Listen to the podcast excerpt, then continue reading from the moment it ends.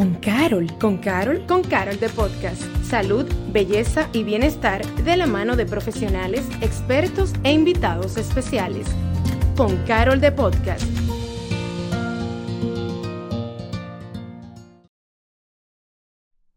Hola y bienvenidos a un nuevo episodio de Con Carol de Podcast. Yo soy Paloma Rodríguez y estoy compartiendo con ustedes en el día de hoy, que yo creo que ya es otro lunes y es el verdadero lunes lunes, principio del 2023, donde ya todo el mundo como que ya volvió a su rutina. Y definitivamente hemos venido hablando mucho en los últimos episodios el tema de nuestras metas y todo lo que conlleva empezar un nuevo año. Y una meta que casi todo el mundo tiene en común, señores, que siempre ponen es el tema de New Year, New Me, que le ponen en inglés como nuevo año, nueva yo, yo me voy a poner para el gimnasio, me voy a poner en salud, voy a, adelgazar o voy a tonificar. Yo creo que esa es como la meta que casi todo el mundo tiene en común. Y con eso también vienen muchas decepciones porque todo el mundo se inscribe y dice voy a pagar tres meses de gimnasio adelantado porque eso va a asegurar que yo vaya. Pero mi amor, van a pasar ya varios años y siempre pasa lo mismo, que uno empieza y luego como que lo deja. Pero para poder hablar de este tema y poder nutrirnos y ver si realmente nos quedamos haciendo ejercicio, tenemos a un experto que es Hamid Yarjura, el es cofundador de Body Ignition y viene a enseñarnos cómo hacer que este sea de verdad el año en el que vamos a lograr el estado físico, el que sea, que tú estés deseando, sin morir en el intento. Bienvenido, Amit, ¿cómo estás? Hola, eh, muchas gracias por la invitación. Tú sabes que tú diste en el clavo de cómo vamos a lograr que este año sí. Sí, porque que todos los años es lo mismo. Yo tengo ya 12 años trabajando en la industria del fitness y, y esta es una época en la que ya yo siento de por sí, todo el que llega en esta época, ya yo sé de antemano eh, la tasa de, abandono que va a tener. ¿Cuál es la tasa de abandono regularmente? Mira, yo si, te digo una, o sea, no te voy a decir que conozco una cifra exacta, pero yo sí te puedo decir que de 10 personas que se proponen una meta de fitness, a lo mejor 3 la consiguen. Wow. La mayoría de la gente termina abandonando en el proceso. Y, y te digo que no te puedo decir una métrica exacta, porque de por sí, quien acude a mí ya es una persona eh, que probablemente toma su fitness mucho más en serio, porque está acudiendo a una mentoría, a un profesional, al que simplemente tiene como que ese, ese deseo en su lista de una manera muy ambigua o, superficial. De ir simplemente de... De bueno, yo me voy a inscribir en el gimnasio, yo voy a hacer una dieta. Por lo general, quien busca una ayuda profesional se lo toma más en serio. Y obviamente, al tener ese tipo de, de soporte, pues también las probabilidades de que lo consigas son mucho más elevadas. Bueno, eso se lo tomamos en serio por dos razones. Una puede ser porque normalmente estás pagando más, por lo que sientes un compromiso financiero, aunque hay gente que eso no le importa. Hubo años donde yo debo admitir que yo fui de esas que pagué por adelantado como seis meses de, de entrenador personal, señor, yo no fui. Debo admitirlo, pero luego también está el hecho de tener a una persona a quien tú le tienes que cumplir y que rendir cuentas. Eso como que si tú tienes, que tú estás en el trabajo y tú tienes que ir y ponchar todos los días, cuando tú tienes un entrenador personal te pasa lo mismo. Eh, pero... Ese tipo de cosas evidentemente hacen una... Pero no necesariamente tú tienes que tener un entrenador personal para poder conseguir una meta deseada que tengas mientras tú tengas la disciplina. Pero hay veces que yo siento que la disciplina, o sea, uno llega al año motivado. ¿Cómo tú te mantienes con esa motivación de yo quiero eh, ganar peso o perder peso o tonificar, sea cual sea la meta de cada quien en su, físico, ¿cómo tú logras mantener eso con el tiempo y que no sea simplemente una fiebre del momento? No dependiendo de la motivación. ¿Y de qué se Yo creo que desde el momento en que tú dependes de la motivación para hacer cosas, ya tú estás destinado a fracasar. Porque la, la motivación va y viene. Entonces, no se trata de motivación, se trata de un, de un, de un compromiso mayor, de una disciplina, de una ética de trabajo, que mucha gente sabe ponerlo muy en práctica en sus emprendimientos, en su trabajo, pero en el fitness creen que esa motivación de manera milagrosa sí va a funcionar. La motivación te encuentra trabajando. Eso es así de sencillo. Entonces, ¿Quiénes son las personas que tienen a, ver mejores resultados eh, en, su fitness eh, o, en el cambio de hábito? Porque tenemos que verlo como algo mucho más integral. En el cambio de hábito, quienes lo ven literalmente como un trabajo, con el mismo nivel de compromiso. Yo me voy a levantar y yo voy a hacer ejercicio independientemente de lo motivado que yo me sienta hoy. yo voy a llevar este plan de alimentación independientemente de que hoy yo estoy antojado de alguna otra cosa. Es decir, estoy, siento un mayor nivel de compromiso.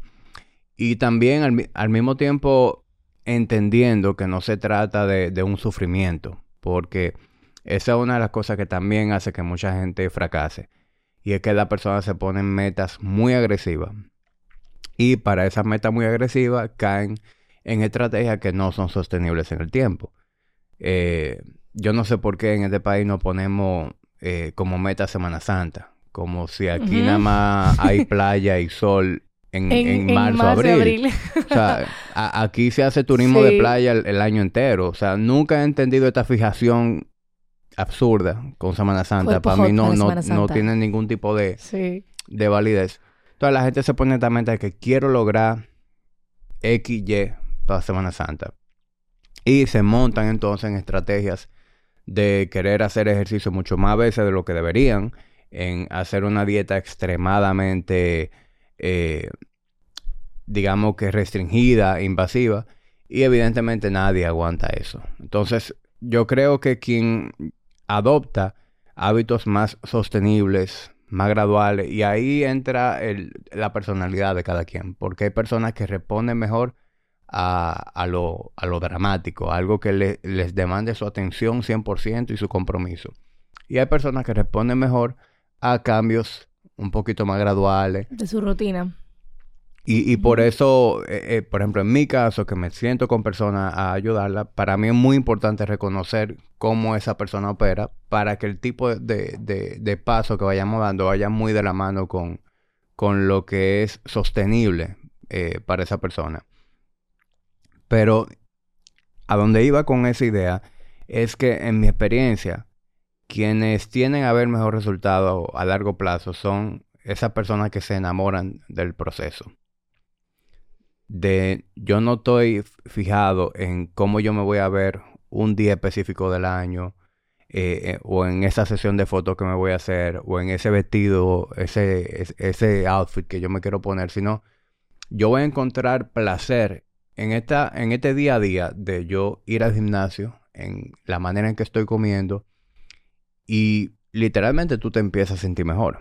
Es decir, todo el que, el que te dé este lado del fitness te puede decir cómo su vida es mejor luego de que empezaron a, a, ejercitarse regularmente, luego de que empezaron a hacer ejercicio de una manera más regular, se sienten de mejor ánimo, se sienten con más energía y vitalidad, se sienten más seguros, con mejor autoestima, su digestión cambia, hormonalmente se sienten distintos.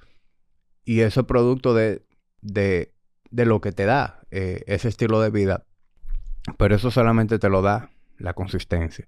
Y esa consistencia que te la va a dar el hecho de que tú estás disfrutando el proceso. Y no estás simplemente haciéndolo con una fecha de expiración, porque hacer esto no tiene eh, fecha de expiración.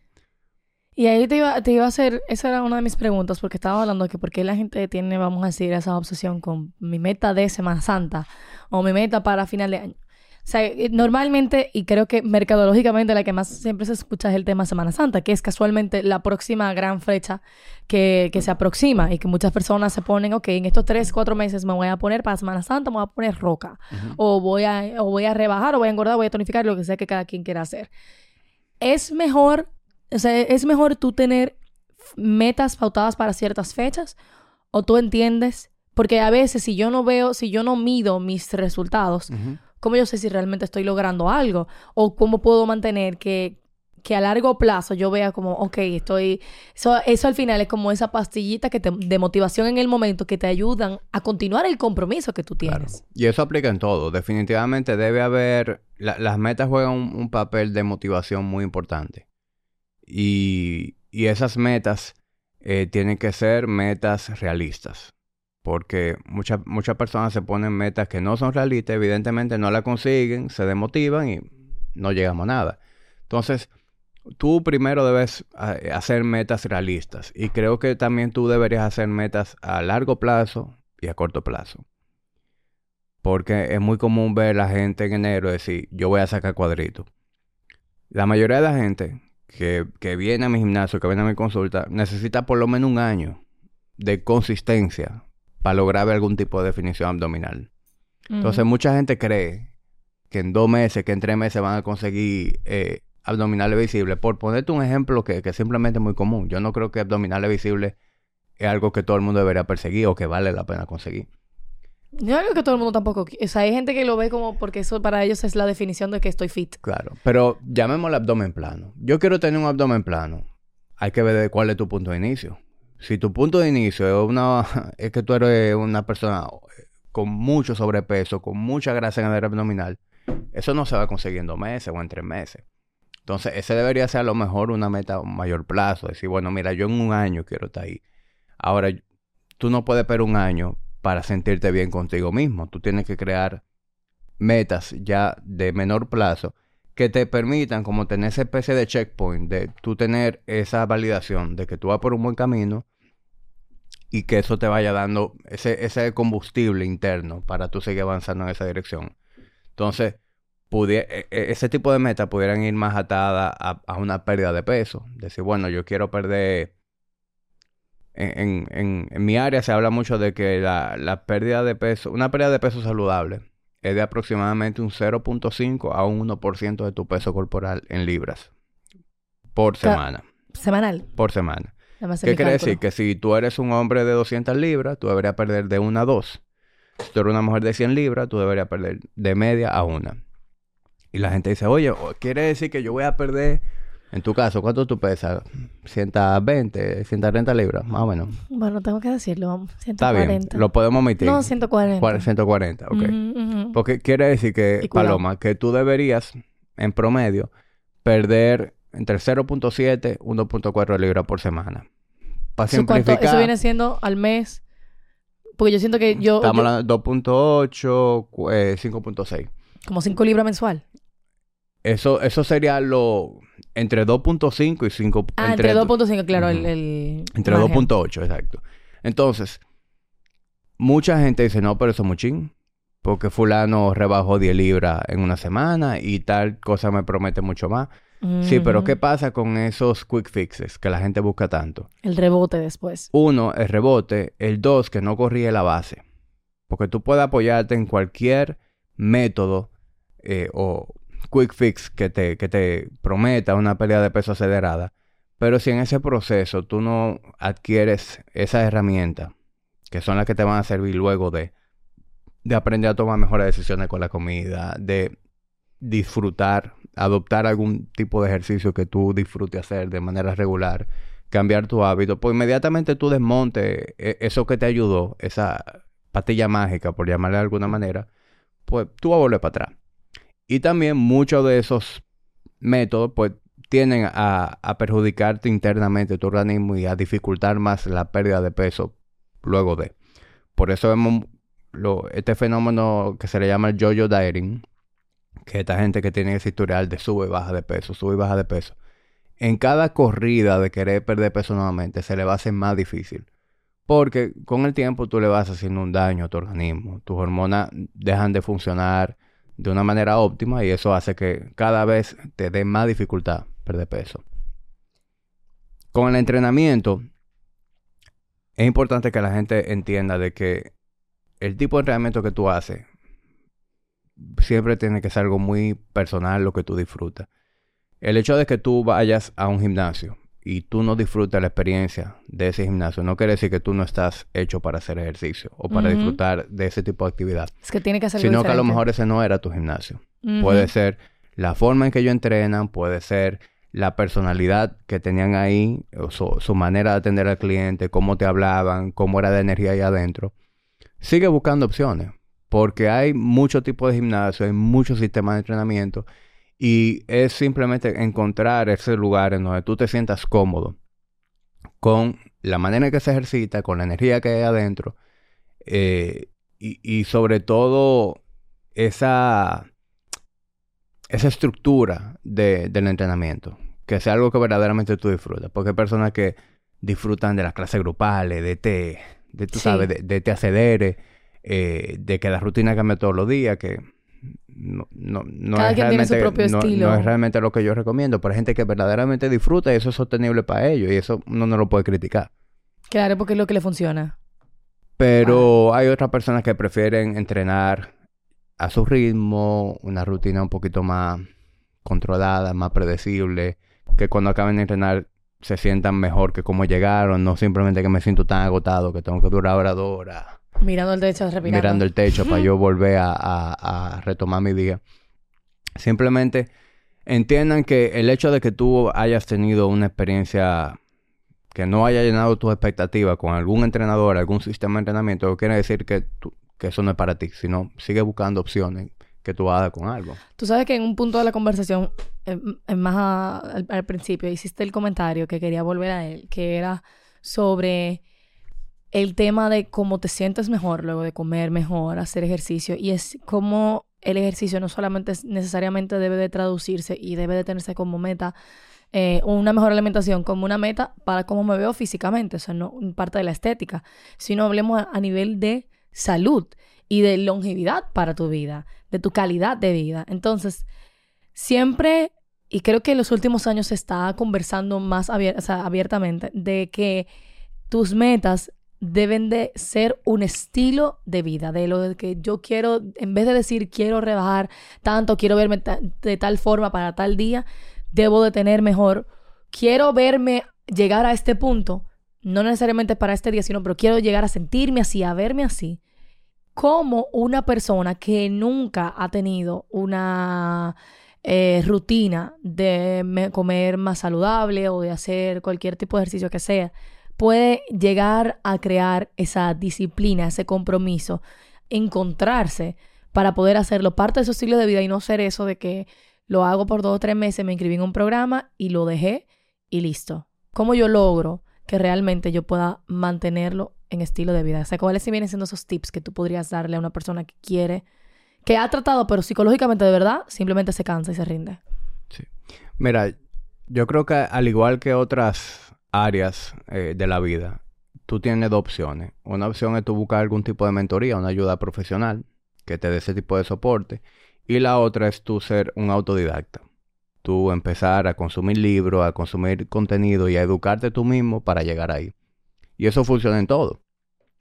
Si tú quieres mejorar tu finanzas, tú tienes opción. Tú busca un coach que te ayude con tu finanzas, a organizarte. O tú puedes empezar a consumir libros de finanzas, escuchar un podcast, tirarte en video en YouTube y llegar ahí también por, por una vía.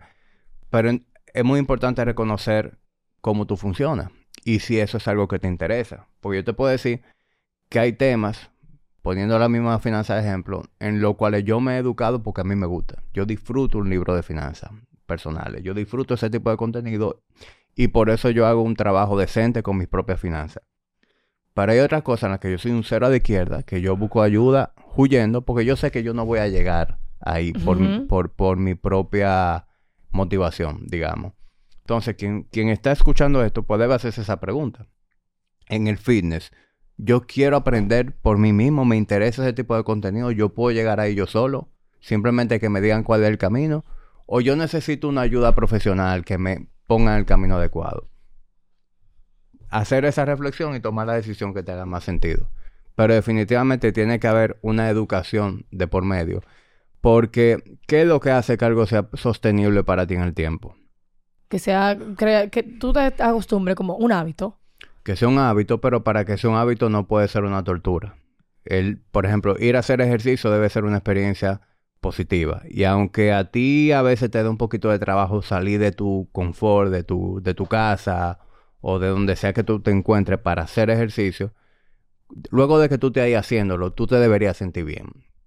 Si eso no está pasando, pues entonces tú tienes que revisar qué, forma de, qué, qué está pasando dentro de lo que tú haces a nivel de ejercicio, que ni siquiera durante tú lo disfrutas. Porque por lo general la mayoría de la gente termina de hacer ejercicio y se siente bien de que lo hizo. Sí, yo, yo voy a decir, yo en verdad sufro un poco cuando llego, pero siempre me siento bien el durante y el después. Exacto. Y de igual manera con la alimentación.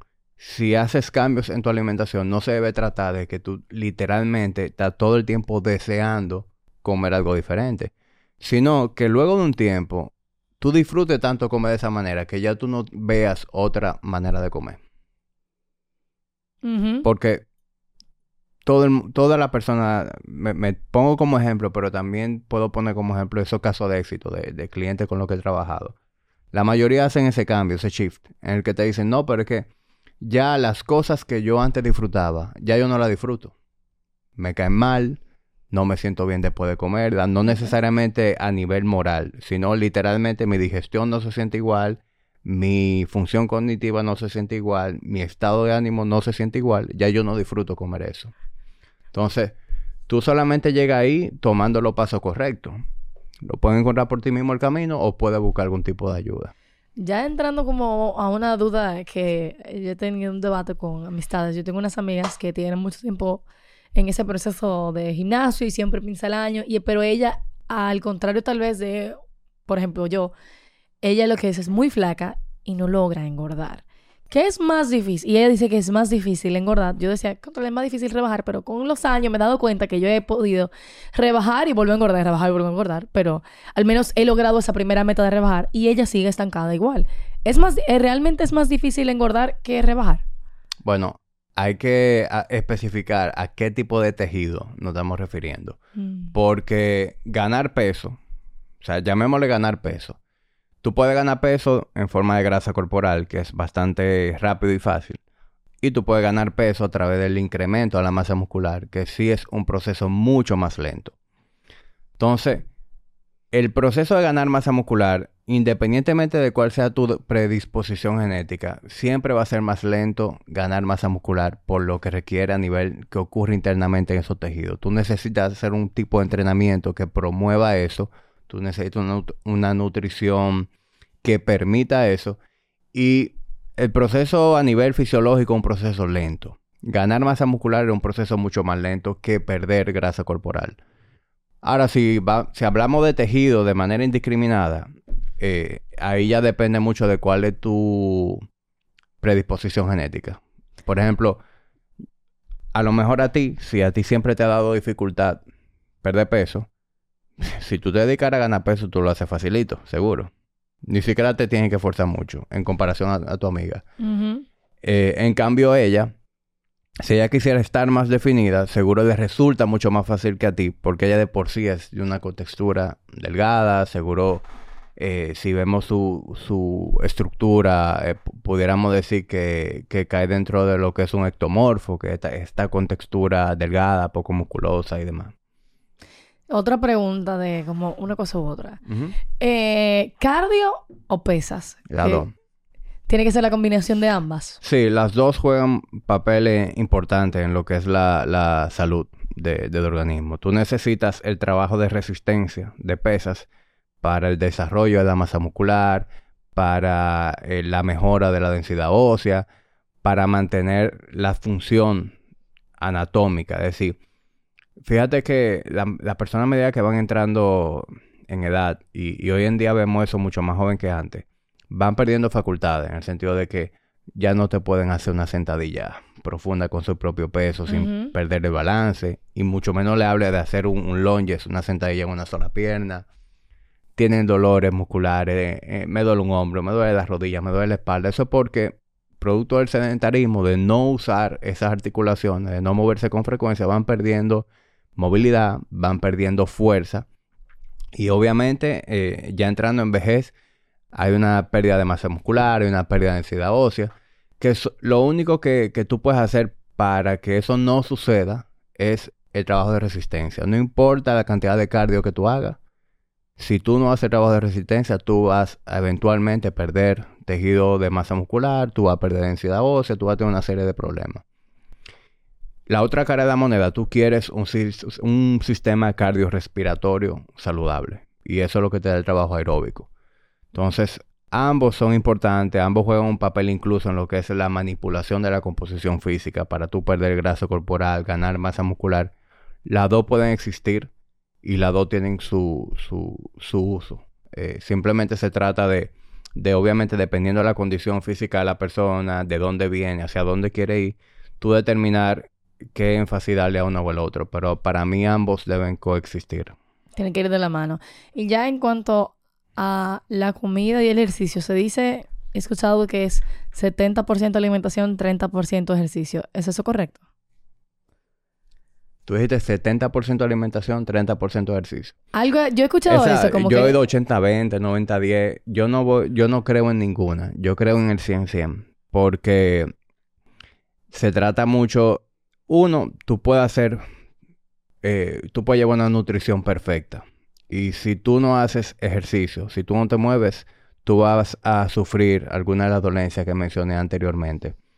Y de igual manera, si tú haces mucho ejercicio, pero tu nutrición es un desastre, pues de igual manera tú puedes tener, desarrollar condiciones de salud eh, a pesar de que haces muchísimo ejercicio. De hecho, hoy en día hay muchas publicaciones científicas que le dan mayor peso a nivel de lo que es la prevención de salud y la longevidad al ejercicio.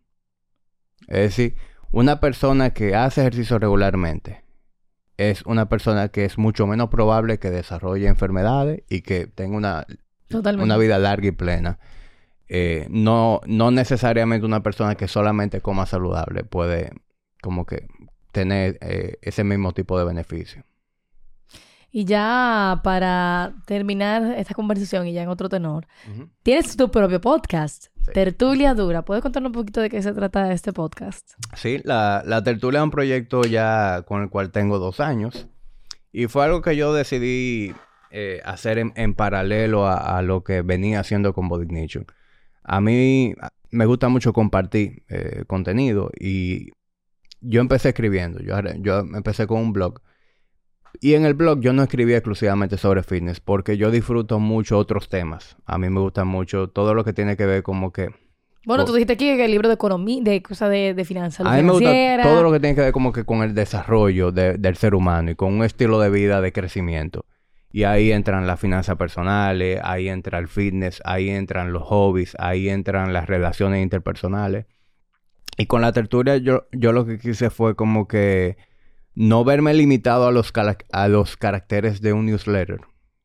Y obviamente el hecho de que la gente cada vez lee menos y poder tener ese tipo de conversaciones. Entonces se ha, se ha convertido en un espacio, un proyecto en el cual yo tengo invitados de todo tipo, recibo médicos, recibo comediantes, recibo otros podcasters, recibo gente de finanzas, reci- recibo gente de, de, de industrias eh, eh, con las cuales soy afín. Y tengo ese tipo de conversaciones que para mí han resultado ser muy, muy enriquecedora y bueno, el proyecto eh, ha crecido bastante en, en los últimos dos años. Me siento bien con, con lo que he venido logrando y, y con, y con ganas de seguir haciendo mucho más. Sabes que no te puedo dejar ir en verdad sin que nos digas algo. Y es puntualmente así. Simplemente dime algunos tips para tanto para subir de peso como tips para las personas que quieren bajar de peso. Mira, lo primero es entender que la nutrición juega un papel primordial en ambas cosas y que la nutrición, la fuente debe ser la misma, lo que va a cambiar es la cantidad. La gente tiene la, percepción de que, bueno, si yo voy a ganar peso, yo puedo comer cualquier cosa. No, tú deberías comer lo mismo. Es decir, la base de tu dieta debe ser lo mismo, alimentos de alta densidad nutricional, Grasas saludables. que haya suficiente proteína en la dieta, que haya suficiente diversidad de vegetales, frutas, ese tipo de cosas. Y lo que haría la diferencia es qué tanto como. Yo estoy en un déficit calórico que me permite perder peso o yo estoy en un, en un surplus que me permite ir ganando peso. El entrenamiento de resistencia es igual de importante en ambas. Si tú quieres ganar masa muscular, pues el, entrenami- el entrenamiento de pesas es, digamos que, lo que te va a estimular ese tejido a que, a que crezca, a que se desarrolle. Y de igual manera, si tú estás queriendo perder peso, el entrenamiento de resistencia es lo que va a ayudar a que tú preserves masa muscular a medida que va perdiendo peso y que ese peso sea producto de perder tejido adiposo, grasa corporal, y es lo que te va a dar un físico definido eh, en el tiempo. Entonces, ¿qué, ¿qué te quiero decir con esto? Que a nivel de alimentación y entrenamiento, la base sigue siendo lo mismo. Y lo que haría una diferencia en qué dirección tú vas es el estatus nutricional. ¿Qué tanto tú estás comiendo? ¿En un surplus o en un déficit? Esa es como que la manera más sencilla de verlo.